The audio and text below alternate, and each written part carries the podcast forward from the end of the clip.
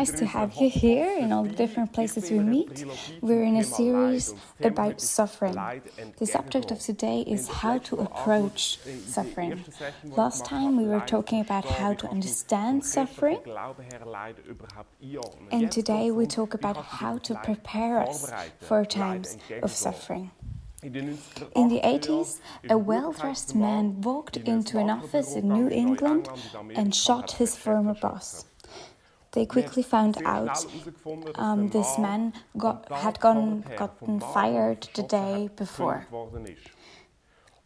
No one saw this coming. Everyone said, He's such a friendly man, he could never do such a terrible thing.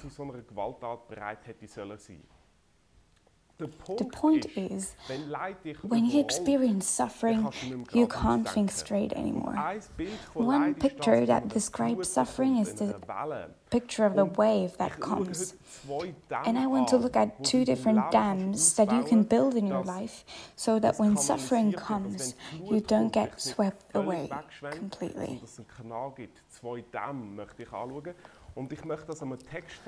We look at um, a text in the second part of the Bible.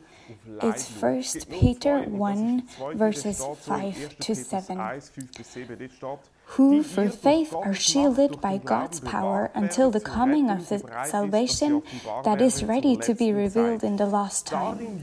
In all this you greatly rejoice, though now, for a little while, you may have had to suffer grief of all kinds of trials.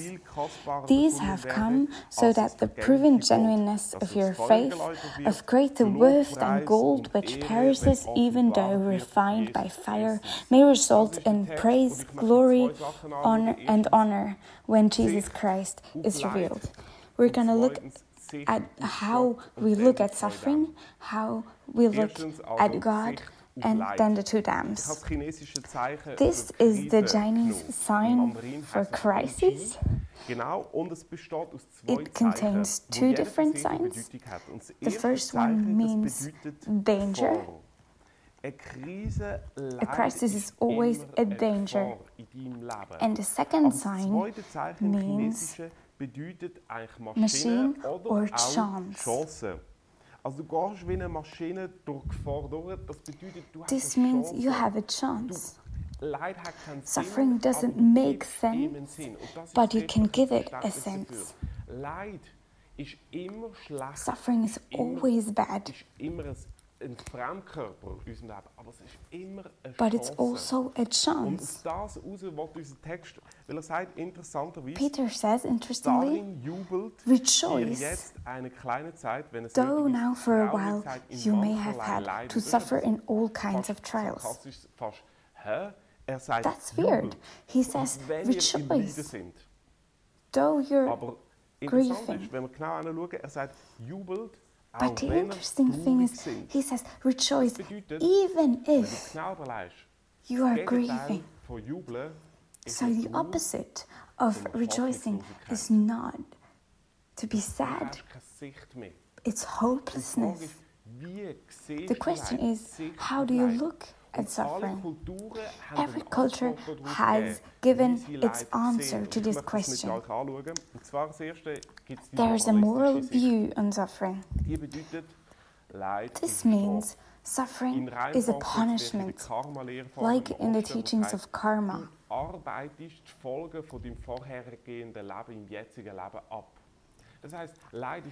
Suffering has become a teacher, almost something good, because suffering makes you better.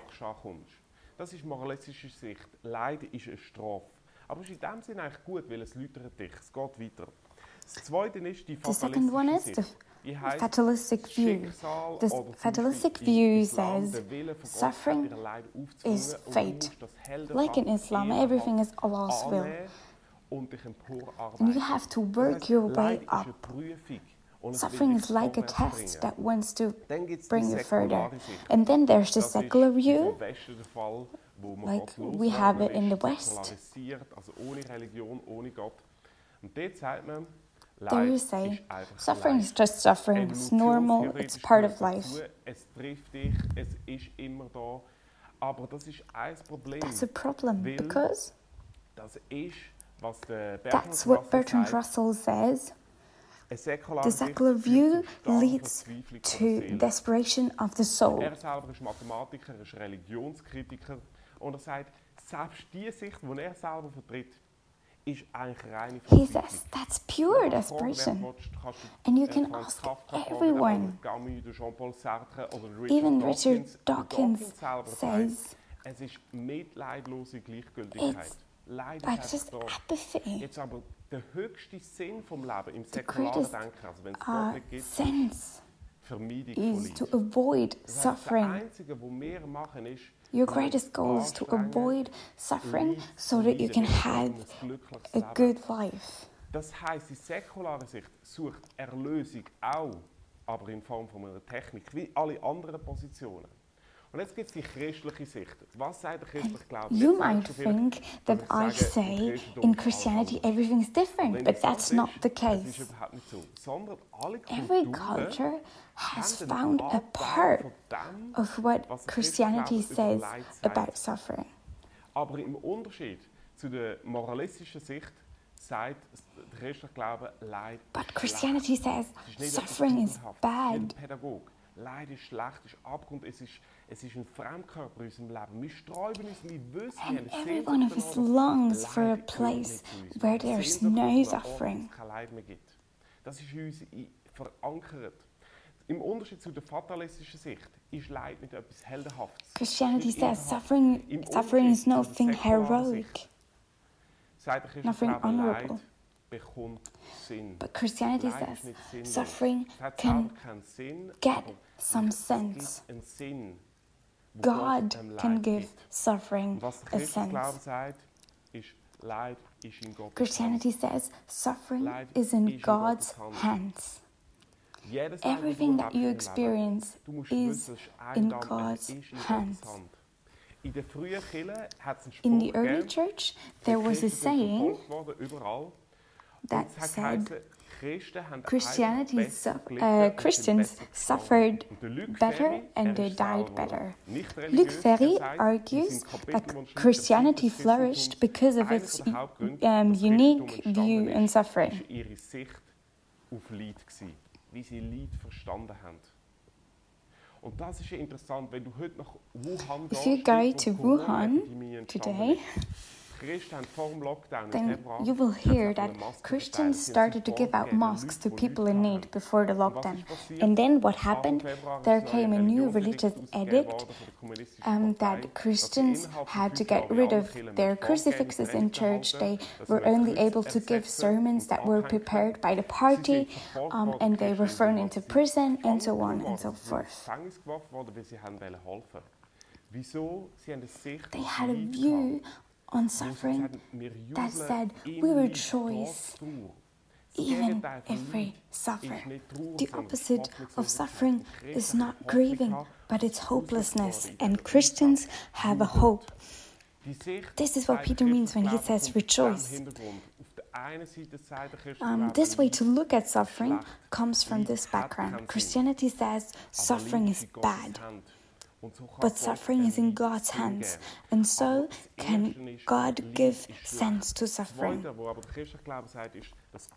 The second thing that Christianity says is that God came to earth in the form of Jesus Christ. He received a physical body. This is God's way to say yes to physical matter.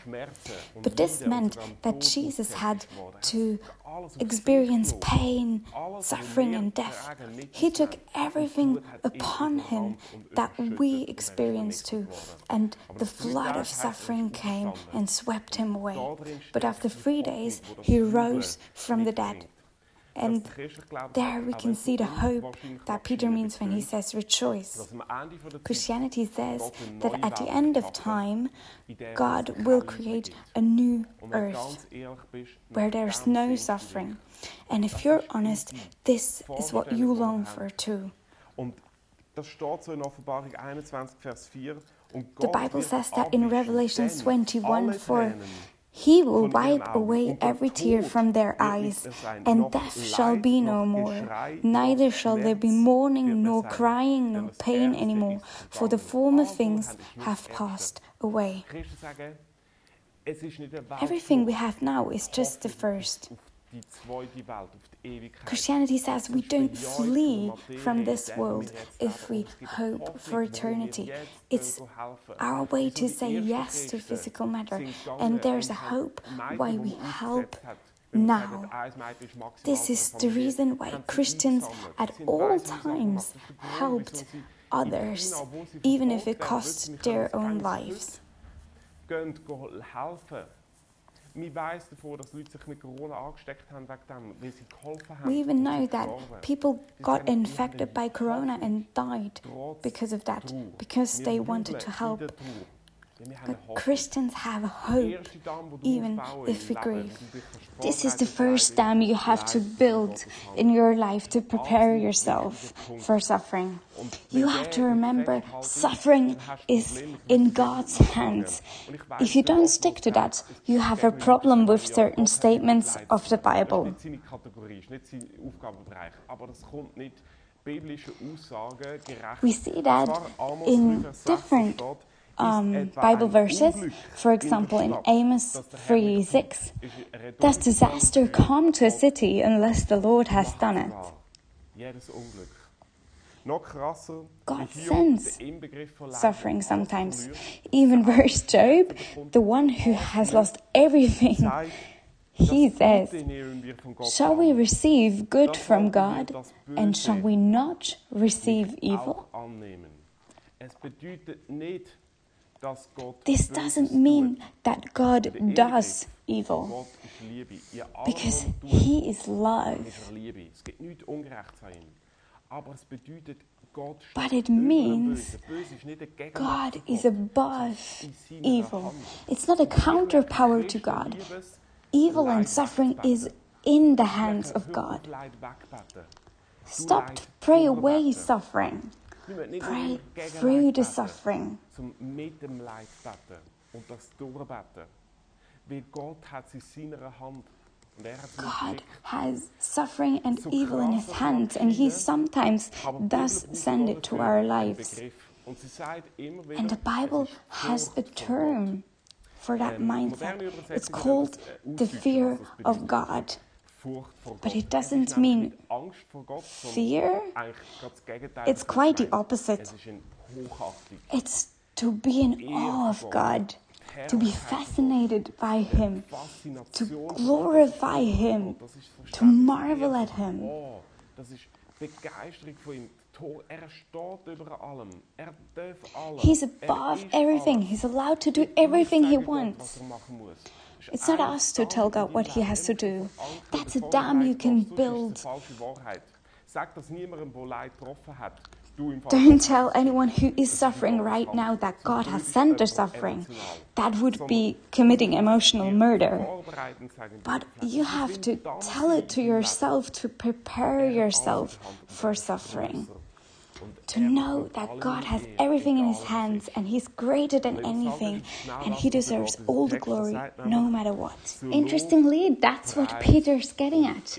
He says, Your faith shall result in praise, glory, and honor. dass über allem You have to see God in your suffering, that He's high above everything. Manchmal nimmt Gott This is one dam in your life.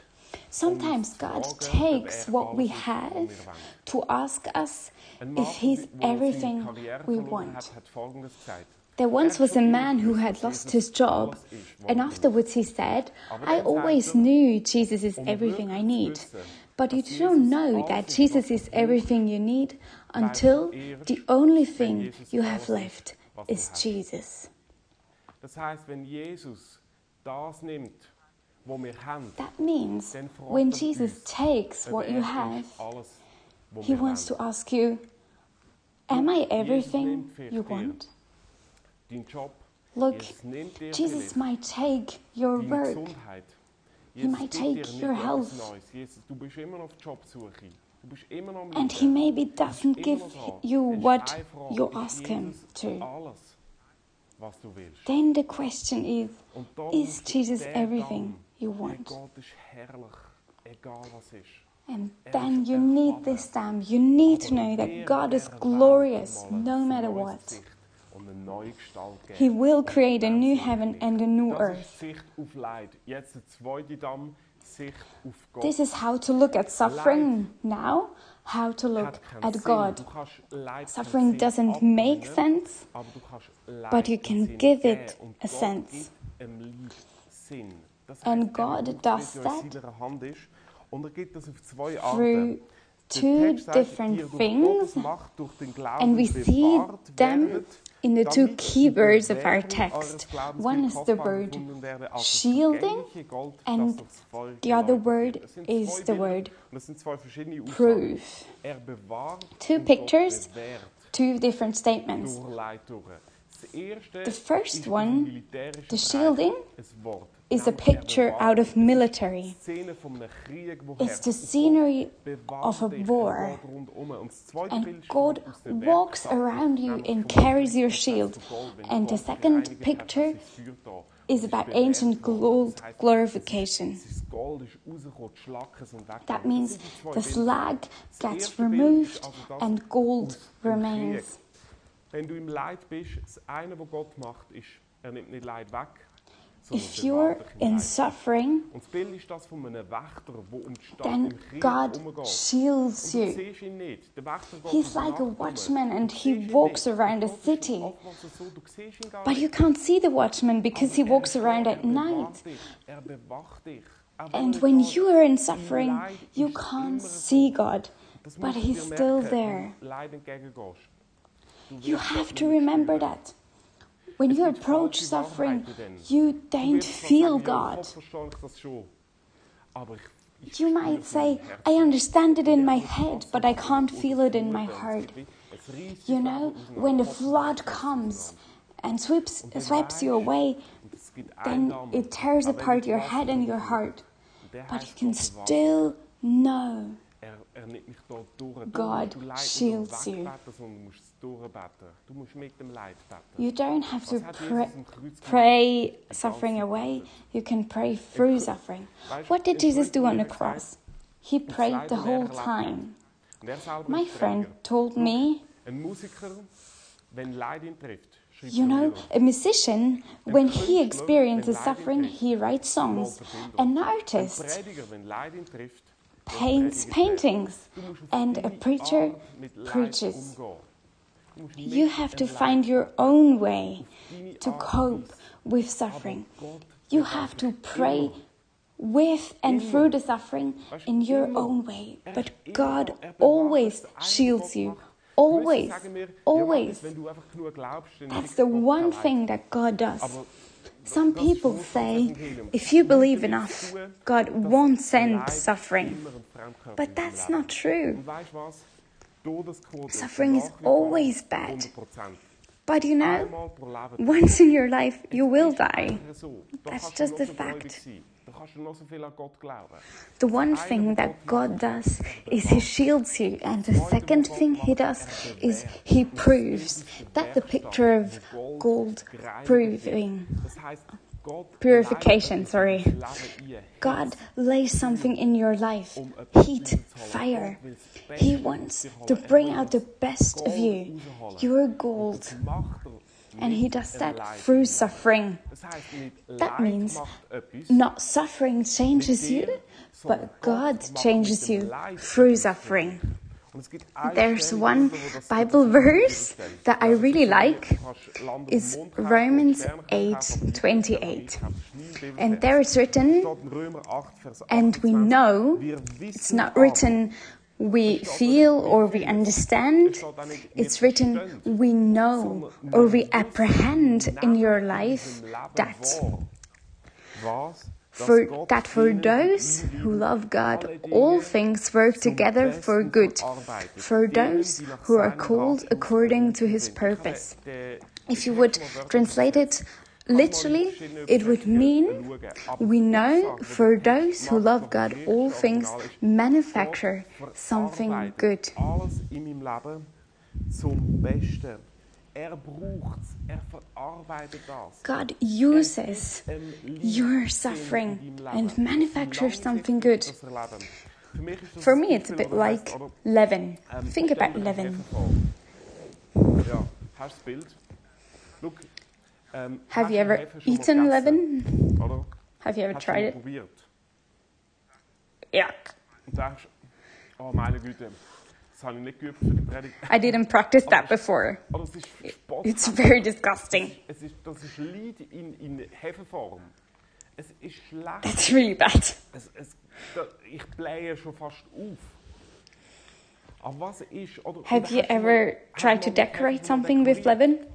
Oder hast du Hefe schon mal angeschaut und gedacht, wow, mega, mega wunderbar, ich bin unendlich berührt. I know there are artists who do weird things, but I have never done that. Aber an sich hat keinen substanziellen Mehrwert für mein Leben. Aber was ist, But wenn du what Hefe nimmst if you mix it with und mit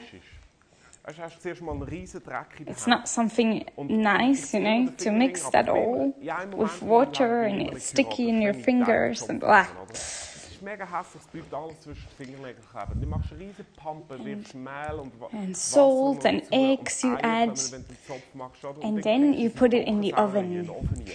Und dann And wird es richtig it's very, very hot. Hefe macht in But leaven creates something in it. And in the end, you get a very nice loaf of bread. It's the same with suffering. God manufactures it to a good loaf of bread. And everything you have to do is you have to give God your suffering. And that's very interesting. It's written all things. You know what all things means? All things means all things. All inclusive. Das ist theologisch eine That's crazy. Because Christianity says all things, even your sins. Es gibt Sachen in deinem Leben, There are things in your life that you know of they were wrong. und das rennt dich aber. Und du stellst dir vor, wie wäre And you think, dass ich das mache. how would my life irgendetwas sein, es kann sein ein be now if I hadn't done that? Es Could be abortion, it could be a lie. dass du geschlagen hast, in Wort oder emotional. Something else. sein, dass du, dass du hinter, hintergangen hast. But those things, they come and come again. They like chase you. Und weißt du was? And you know why they Worum es chase you? durchkommt? Es You ist can Gott thank God dankbar, that they dass du chase wenn, you.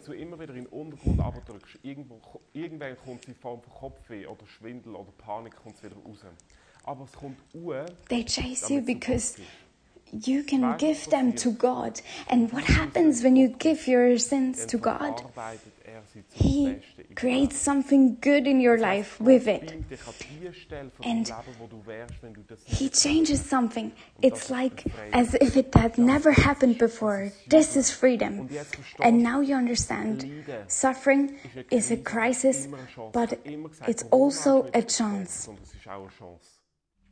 I want to end mit der Geschichte with the story of Joni Eareckson Tada. Tada. Sie hat mit She had a, a swimming accident with Sie hat eine 18, Krebs gelernt, kann 18 er nur noch bis and since then 30 Grad haben. she is paralyzed in a mit ihrem Leben wheelchair. am Rollstuhl gebunden. Sie hat angefangen, She started to paint with her mouth. angefangen zu singen und zwar and she's a singer. Ist sie nominiert worden zum Oscar in der Kategorie Bestes Lied. Sie hat 35 She has written 35 books, but every day of her life she has to spend in a wheelchair. She believes in Jesus. And once she said, One day I will walk over wonderful meadows. She speaks here about a new heaven and a new earth. Und wenn ich And even if I have to wheel around for another fi- es ist 60 years, that's only a short time. werde ich rennen. One day I'll be able to run. I'd rather live my life with God in this wheelchair than without Him on my feet. I am looking forward to the moment when I can fold up my Ich freue mich wheelchair and give it to Jesus. Then I will say to him, "Thank you. I needed it." Herzen sagen, danke, ich hatte ihn nötig. Was Joni sagt, What Joni said ist unendlich krass. is crazy. Sie sagt, danke, She says, Thank you, danke. thank you. Warum sie jetzt zwei She has two dams in her life. Sie sagt, Gott hat mir den, den She says, God gave this wheelchair to me. gegeben. Mit dem And rather with wheelchair and with God than without wheelchair and without God. Und sie sagt, Gott hat den mir in She says, God sent it to me, Und ich, ich habe Ehrfurcht and I am in awe of. God. I receive whatever He gives to me. nötig gehabt. Ich möchte dich zu einer I want to challenge you. Weißt du, jetzt als As a preparation for future suffering, thank God er for what He will send to you. Und als, vielleicht schaust du auf Leid Maybe you look back on suffering in the past. hast. Dann steh hin. Thank God for it. Don't say suffering was good, but thank God for what He wants to create in your life. with that. von meinem Leben, weil ich habe mein Auge verloren mit 10 I had an eye accident when I was 10 years old, and it changed my life when I stood before my mirror